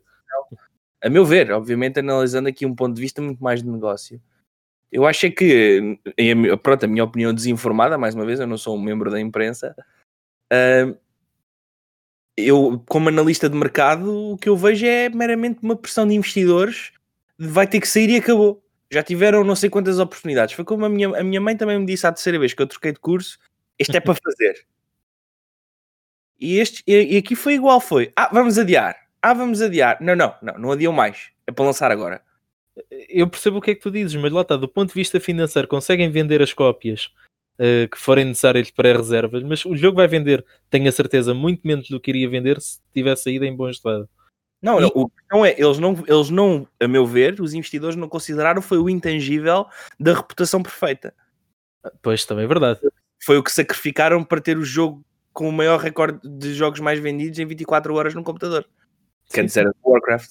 Mas agora, a próximo lançamento da CD Projekt Red, vamos acreditar? Não, já não vai Não. ser da mesma forma. Depende. Diferencial. e e daí, e daí não sei. Agora, Daí não sei. eu aproveitava para passar, para fazer a ponto para o próximo tema, Ahm, que é, ah, falas em acreditar no próximo lançamento, Ah, depende muito, acho eu, e peço-vos a vossa opinião, mas depende muito do que é que eles vão fazer daqui para a frente, ah, como ah, fanservice ou com ah, o service em si que vão dar ao jogo daqui para a frente se continuarem a apostar no jogo e de facto completarem o jogo e derem conteúdo adicional aos jogadores, talvez voltem a não a ganhar a reputação que tinham, mas a estar nas boas graças dos 8 milhões que compraram o jogo. Eu acredito genuinamente que eles têm que fazer um igual a. Ai, como é que se chamava aquele jogo de planetas procedurais? O No Man's Sky. No Man's Sky. No Man's Sky. Eu acho que eles têm que fazer um No Man's Sky. Sim. Genuinamente. Ge- E acho que é o- acredito genuinamente que é o único caminho Olha, para- a, Bio, a, a BioWare, a BioWare queria fazer isso com o Anthem. E sabes onde é que está o Anthem 2? Mas o Anthem vai- vendeu muito menos do que o Cyberpunk vendeu agora. Sim, mas teve, teve- foi também assim um, um, um fenómeno esquisito de antecipação, porque era da BioWare, não sei o quê. E, e É foi verdade, tipo, o maior comprei- tiro ao lado que Comprei alguma vez a e- BioWare podia ter lançado. e cenas desse jogo e arrependo-me. Pronto. Um, Apesar da BioWare ser o meu estúdio preferido sempre. Yeah, estás a ver? Nós até até temos gostos semelhantes nesse aspecto e, sabemos, e, e em termos de expectativa estamos no mesmo nível. BioWare, novo IP, dos criadores do Mass Effect, tudo, tudo- estás a ver tudo a funcionar bem. Uh, e chega ao fim e tipo, não é. Para além de ser a coisa menos BioWare possível, é um desastre de jogo. Precisamente. é? E, e, e- era um- de alto calibre. E eles, ah, então vamos fazer. Aliás, primeiro foi com o Andrómeda, correu mal, ok, vamos. Deram com, o- com o Machado naquilo, pronto, não, não voltaram a mexer mais naquilo, certo, vão para o Anthem e o Anthem acontece. Ah, ok, então a gente agora vai, ah, vai fazer qualquer coisa, vamos fazer a versão 2.0. Não há. Pois. Sabes o que é Sim. que eu te digo, David? Se calhar está na altura de nós e, e quem nos ouve e, e toda a comunidade de gaming deixarmos de endeusar certas empresas. Mas nós Sim, sim. Nós precisamos desse tipo de fé. Precisamos nos agarrar a qualquer coisa, não é? Nós precisamos acreditar que há um estúdio aí, E, algo. e, e celebrar. Que é pior que os outros, também. Então, Não ser melhor que os outros, os, mas os trabalhadores. nós ainda vamos com o jogador e que a peça de arte pela peça de arte, muito há como Kojima faz, ainda é por isso. ah, não, não, não sei exatamente explicar. Ah, mais uma vez, pegando o exemplo do Anthem que, o- que o David deu, eu, Uhum. eu- nós já sabíamos que, e apesar de tudo, a EA é um player a nível internacional de respeito, mas tem a fama que tem. E quando o Anthem é anunciado, nós não nos agarramos a ser a estrutura da EA, nós agarramos-nos à fé que a BioWare ainda vai fazer uma BioWare. Como agora com, a, com- com a- a- a segunda revelação do próximo Mass Effect, que ele já tinha sido revelado. Este, muita gente diz: Ah, este trailer não mostra nada. Este trailer é o teaser perfeito, mas o, o, o template é o template do teaser perfeito. Pr- Primeiro é direcionado aos fãs, está cheio de esperança em termos de o que é que vai ser e traz a equipa original, cheio de detalhes que só os mais tontinhos como eu é que apanham. Ah, portanto, isto existe e é difícil. Eu não consigo, não é, não é idol- eh, não o idolatar, mas não consigo não ficar entusiasmado com algo que é tão parte de mim. Eu- percebo, David, mas aquilo, e o Pedro falou numa pessoa perfeita para exemplificar aquilo que eu quero dizer. Eu, quando digo que devemos deixar idolatrar empresas, é porque as empresas são movidas pela parte financeira. Claro, as pessoas que lá trabalham, os artistas, os claro. criadores, e isso eu compreendo que possa, que possa e até deve haver um certo carinho, uma certa apreciação por aquilo que fazem, porque, por exemplo, o Kojima é claramente a minha pessoa preferida desta indústria. Mas o Kojima também já é tipo uma piada. É Sim. Um, é, um, é, é, é, um, é um ícone, sim, e tem todo, todo o respeito por ele, mas ao mesmo tempo também é, é quase joke person. Sim, que é sim. o único rockstar, ou, não é da o único, indústria, é o mas que tem o nome mas no, é um dos grandes rockstars, não é? Sim, sim. Mas lá está, a parte do Kojima é, é para dar aqui eh, um exemplo perfeito, que é Uhum. eh, eu também idolatrava cegamente a Konami, porque a Konami tinha dois ou três dos meus franchises preferidos. Era o Metal Gear Solid, era o Silent Hill e até vou dizer o Pro Evolution Soccer, que eu preferia ao, ao FIFA durante muitos anos. E sim, voltei a preferir. o Porto Summer Child. E portanto, aquilo que aconteceu com a Konami e com o Kojima, e todos nós sabemos na altura do Metal Gear Solid 5, a partir daí, meus meninos, eu nunca mais voltei a olhar. Ah, não, esta empresa, esta empresa é perfeita, nunca vai falhar comigo. Não, Assim não gostas de Pachinko. não adoro, adoro máquinas de Pachinko. Eh, Olha as que o Yakuza empresas- é uma boa fonte de dinheiro. é uma boa forma de. É uma boa fonte de rendimento no Yakuza. Ah, Acredito, acredito. Ahm, ou seja, o que eu quero dizer é nós não podemos olhar para uma empresa e pensar que elas podem resolver tudo ou que elas vão fazer tudo sempre no nosso maior interesse, porque a verdade é que há interesses económicos porque há dinheiro envolvido. E não é porque, lá está, não é porque agora vão- dizer que o diretor, o, realiza, o diretor ou o realizador da, da- do jogo não tem a ideia de criar a melhor obra de sempre. Claro que deve ter esse interesse, mas depois tens sempre os investidores por trás, vais ter sempre o board, que irão sempre influenciar essas decisões. E aquilo que estava a acontecer com a CDPR até à semana passada era que basicamente isso não acontecia, que era uma fairy tale. E eu, sinceramente, eu já deixei de acreditar em fairy tales há alguns anos. Oh, E, e epá, se calhar sou eu que sou muito cínico, mas a verdade é essa. Porque Agora estás depois, queimado, é normal, então. é, e é quando a experiência, a vida é assim. falar, a expectativa é muito alta, depois o que acontece é isto. É que temos um Cyberpunk que, apesar dos bugs e dos crashes e, da, e das dúvidas que colocamos aqui a nível, eh, a nível, digamos, de narrativos, o jogo continua a ser um grande jogo. Eu continuo a divertir-me muito e ainda nem falámos aqui da jogabilidade, que até está bem melhor do que eu esperava, principalmente a nível do combate. isso sem dúvida, mas eu, eu se calhar para, para entrarmos nesse, nesse ponto da jogabilidade e começava pelo Carlos, fazia uma pergunta. Ah, o que é que esperam ah, durante a vossa jornada, quem ainda não acabou o jogo ou quem já acabou, mas vai começar uma segunda run com uma segunda história de, de background, o que é que esperam daqui para a frente de hum, Cyberpunk 2077? Olha, hum, Na- no teu muito game- honestamente, pá, muito honestamente, eu confesso que eu estava à espera que isto fosse mais Fallout do que, do que FPS, no sentido em que no Fallout tu não precisas ser necessariamente bom em FPS para conseguir safar-te no jogo. E eu aqui, apesar de ter imensas opções para, para, para jogar que não sejam necessariamente eh, usar armas à distância, eu sinto que sou demasiado nabiça nesse tipo de jogos de ação para me sentir. Call of Duty. Hã? Eu ouvi dizer que tu eras dos melhores a jogar Call of Duty. Sim, se estivermos a contar de baixo. Não. Ahm,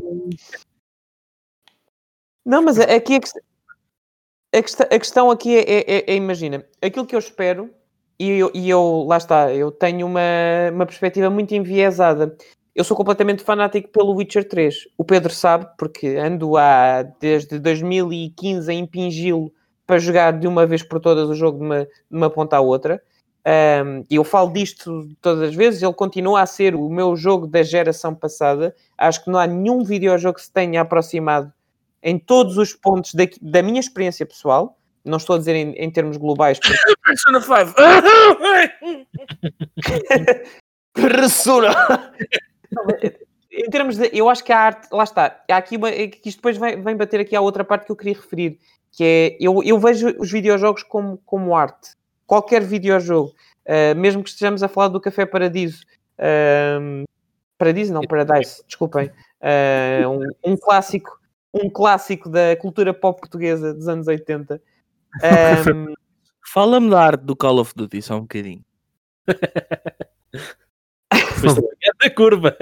Mas olha que o Call of Duty tem muita arte. Não, não, é uma obra. Da... E agora vou dizer uma coisa que, que o Pedro vai adorar e isto ainda, ainda bem que está gravado porque ele vai, vai partilhar isto, vai ter como toque de telefone para o resto da minha vida. Até os filmes do Michael Bay têm arte. No Ah, sentido é mas que eu até con- o... mas, eu, mas eu concordo. E Eu, Eu- vou, calma, defender, eu, calma, vou calma, defender, eu vou defender isso até ao fim da vida. Fica O. Armageddon é dos meus favoritos. E não Para mim, já, olha, já me, já me arrependi, já me arrependi. Faça, mostre- Mostrem-me um realizador com, que faça, não edição, mas que faça o trabalho de câmara que aquele homem faz. Principalmente a Megan Fox. Um homem que tenha tanto estilo a fi- a filmar. Eu vou ficar só a desfrutar, tá bem? Ele Vou- pode, ser, ele pode ser muita merda, ele, ele pode ser muita merda, mas o Michael Bay tem visão. Está dito. O facto é que o Michael Bay inventou o Hero Shot. É dele aquele plano do, E a do explosão, herói. Ele também vetou a explosão. Já agora. O, É, eu queria só já tinha da explosão em vários. Mas aquele, aquele plano em que tu está a câmera a vir de Uhum. baixo e está o herói a olhar para, para o horizonte antes Shit de is- ir para a Shit sua... is real. O que é que é? Exatamente, é quando, quando, quando... É aquela cena clássica do Bad Boys, do 2. É, é o ele Bad Boy. tira os óculos. Shit is about to get real. eu, eu- eu É só o quero dizer que o título deste episódio será Cyberpunk 2077, dois pontos, o Michael Bay tem visão.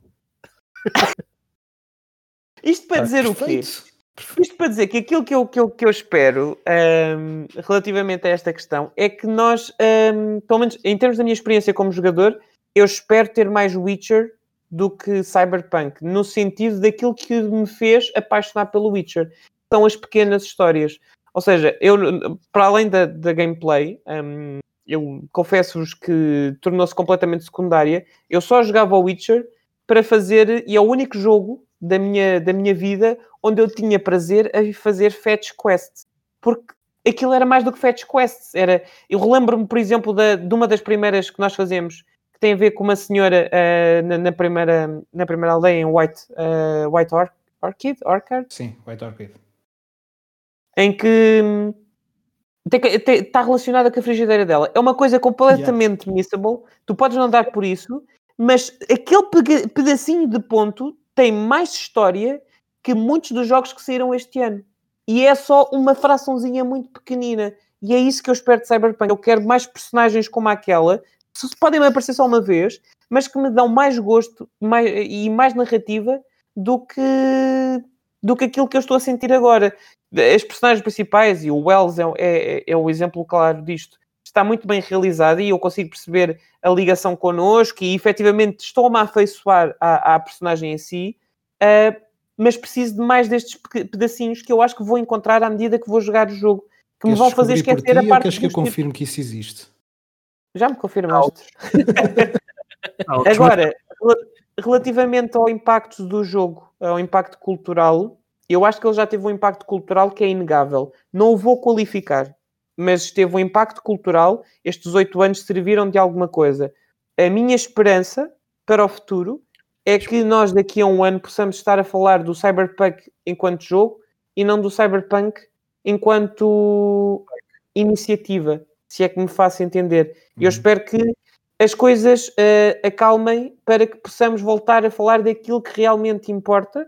Não que as outras coisas não importem, naturalmente importam, mas para outros debates que eu acho que estão a, a ser trazidos para e a afastar aquilo que também é importante debater, que é a obra de arte. E eu acho que está aqui em potência uma obra de arte, eu não o joguei até ao fim, volto a reiterar, portanto, eu não posso dar a minha opinião final, mas eu acho que está aqui uma obra de arte que merece ser aproveitada, quanto mais não seja, porque como já todos referiram aqui muito bem, isto são oito anos de trabalho de uma equipa de developers que trabalhou sob condições muito desafiantes para ser muito simpático. Uh, e, portanto, é, é, importante ressalvar que há aqui, há aqui suor, há aqui claramente, provavelmente lágrimas, de muitas pessoas que deram tudo de si para trazer até nós a sua visão. E eu espero que um dia nós consigamos chegar ao ponto em que podemos olhar para, para este jogo e apreciar e debater a sua visão e não como fizemos, por exemplo, hoje, em que mais tempo tivemos a conversar sobre o impacto cultural do que necessariamente o videojogo. Tanto é que ainda agora referiram e muito bem, só agora é que começámos a falar de jogabilidade e vamos quase para a segunda hora. Não sei, mas nós falamos desse impacto cultural mas isto não é uma crítica, isto atenção que não é uma crítica, é só, é, é, é, imagina, é a forma como eu olho para isto, da esperança de, eu também não consigo fugir a este, este debate, percebes? Eu certo, quero que isto é, resolva o mais cedo possível. Desta forma e nesta temática, porque esse sangue, suor e lágrimas dessa obra de arte uh, não foi, a nosso ver, pelo menos da meu, homenageado da, da melhor forma. Now recording. Bem, meus caros, dei uma de Tenet e uh, estou a gravar este segmento na manhã seguinte à gravação do episódio. Isto acontece porque Craig, o bot do Discord que nos vai auxiliando na gravação do Eu Amei Jogos, deu uma de Cyberpunk 2077 Uh, ficou cheio de bugs e entrou, saiu, entrou, saiu e ninguém conseguia gravar nada. Os próximos segmentos serão isso mesmo, segmentos daquilo que foi a conversa até ao final. Peço imensa desculpa em nome da, da equipa do Future Behind, em nome dos convidados e em nome do Eu é Jogos, mas, mas é isto. Em 2021 estaremos de volta com uma nova forma de gravar, mas com os mesmos episódios. Até lá, bom Natal e um excelente 2021. Now recording. Ora bem,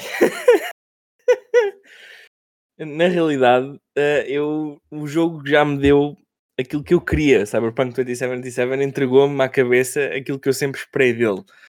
O que me desapontou foi uh, o meu segundo estúdio que produz o Mass Effect não cumprir a sua promessa, uh, aquela expectativa que eu tinha dele. Uh, mas Cyberpunk 2077, na Night City, na sua representação daquela que será uma sociedade distópica, entrega exatamente aquilo que prometeu ao longo de oito anos. E é com esses olhos que eu vejo o Cyberpunk. Muito bem. Queres então que, que continue como está e que entregue o que tem entregado? É precisamente, ou seja, eu acho que o jogo, se resolver a, a promessa do, do- da produtora, vai cumprir now record. Não. Tá, está. Afinal está. Ok, força. Então, voltando, ah, 24 bugs depois, o Pedro vai repetir pela 25 vez o que disse sobre uma empresa cujo nome não pode ser mencionado ou o Craig vai-se embora. Força, Pedro. na realidade, como eu disse, Cyberpunk 2077 já me entregou aquilo que eu esperava dele, a sua representação de uma cidade distópica, numa sociedade que se prevê ser um futuro alcançável ou não. Tudo o resto é meramente a desilusão que eu tenho perante um estúdio que idolatrava. Ah, e acredito genuinamente, e acho que é este o ponto onde tu queres que eu chegue, que o que eu preciso é que o jogo cumpra a promessa do estúdio. Porque em termos de história em termos de arte, a meu ver, já cumpriu. Ok. Ok, ou seja, Cyberpunk, tirando todos os pequenos problemas que possam acontecer na versão de computador, que é a versão que jogas, Cyberpunk ah, cumpre em certa forma aquilo que, que esperavas. Eu agora passo para, para o David e pergunto-lhe, David, ah, o que é que queres ah, de, de Cyberpunk no futuro? Mais Ah. hipóteses de personalização? Queres cabeleireiros que te permitem mudar o penteado? O, o que é que queres? Uh, Posso responder também à questão do que é que eu espero do jogo daqui para a frente? Vá, podes. Mas se- cuidado com o que dizes. Sim, sim, sim. Eu Não, só já- para, só para o Craig não ir abaixo. Ok, vou com, com cerca de 50 horas de jogo, portanto já estou mesmo dentro do próprio loop de jogabilidade, loop de gestão de, de missões, portanto acho que já tenho o, o grosso da experiência. Portanto, daqui para a frente espero que ser eh, surpreendido com o que possa acontecer em termos narrativos, com os personagens que conheço. Portanto, é como estar a ver uma série e estar à espera do, do clímax. E estou a gostar muito da experiência. Um, como o, o há bocado o Carlos falava da experiência Witcher, sim, aquilo eh, há muito, muito disso e, e tu vais descobrir porquê e, e de certeza que me vens dizer, olha, pois é, Ah, sem eh, qualquer tipo de, de- de coisas concretas.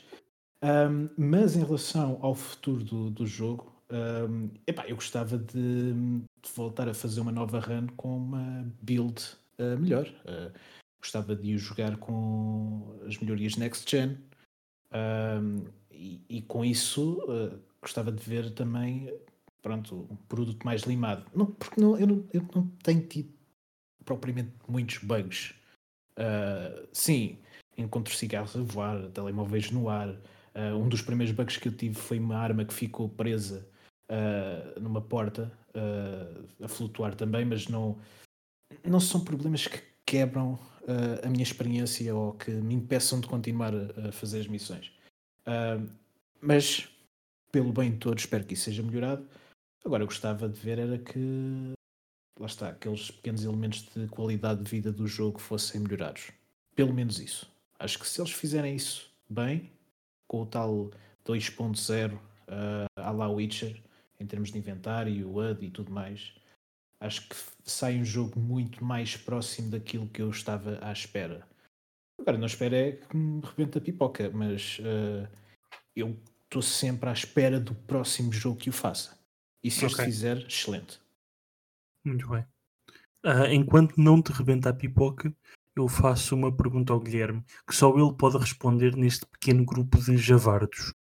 Ah, Guilherme, com, ah, a jogar na PlayStation 5, tens usado o DualSense. Sim. Achas que o jogo tem possibilidade, n- com uma, com uma versão next gen ou new gen, o jogo tem possibilidade de usar de boa forma ou em boa forma o DualSense? Eu acredito que as características do comando permitam que todos os jogos consigam ser eh, o único jogado na PS5. Eh, Resta saber sempre como é que, um, como é que os developers aproveitam essa- essas características. Mas como é que gostavas que fosse aproveitado? Uh, o facto do jogo, e tal como o Carlos dizia há pouco, uh, se calhar até encaminha-se, a nível de jogabilidade, encaminha-se mais para um shooter do que às vezes para as outras mecânicas, bastaria implementar, imagino eu, uma sensação de, de tiro como temos no, no Cold War, por exemplo. No, novamente falando de Call of Duty neste podcast, o Carlos nunca pensou que se iria falar tanto. Um, ou seja, as possibilidades com, com o comando de, a nível de imersão são, são mesmo infinitas. Um, não te consigo dizer exatamente o que, é que, o que é que a CDPR pode fazer, se é que sequer vai fazer, porque não são obrigados a isso, não é? é uma... Porque ao ser uma característica diferente, também acredito que acaba por ser complicado estar a desenvolver para uma plataforma uh, uma coisa e depois para a outra não o podem fazer. E visto que a empresa tem neste momento tanta coisa para resolver e ainda temos supostamente prometido para o próximo ano um multiplayer online, DLC gratuito, e se for DLC do também como, é, como são os, os tão falados DLCs do Witcher, acredito que a CDPR vai ter muita coisa em mãos e não sei se a implementação de funcionalidades no comando vai fazer, eh, vai ser uma prioridade. Agora, a partir do momento, e quem está aqui nesta conversa que tem uma PS5, a partir do momento em que jogamos com o DualSense, um, fica sempre um pouco, vou dizer, fica-me sempre a saber a pouco quando estou a jogar um jogo na PS5 e não sinto o comando a ser aproveitado da melhor maneira. Um, portanto, em relação à tua pergunta, infelizmente eu não te consigo dizer muito como é que podem aproveitar sem ser aquelas características do, do shooter. Ou seja, o diferente, o diferente recoil de uma arma, por exemplo, a pressão do, dos gatilhos e, e, por aí adiante. Mas acredito que, que a CDPR tem, tem developers com qualidade o suficiente para nos conseguir impressionar e, e trazer novidades nesse ponto. Mas lá está, se isso for uma prioridade, uma prioridade para a empresa. Now recording. Bem, um, estamos aqui há coisa de hora e meia uh, com o Craig a entrar e a sair, a entrar e a sair, com problemas de som, uh, depois com problemas de gravação. Por isso, eu agora deixo-vos uma, uma pergunta no ar que é já fora do universo cyberpunk, uh, mas começando pelo Carlos. Carlos, qual é que é o próximo jogo que, que ainda está para sair que queres muito jogar? Now recording. Uh, sim, todos os convidados responderam àquilo que mais queriam jogar num futuro próximo.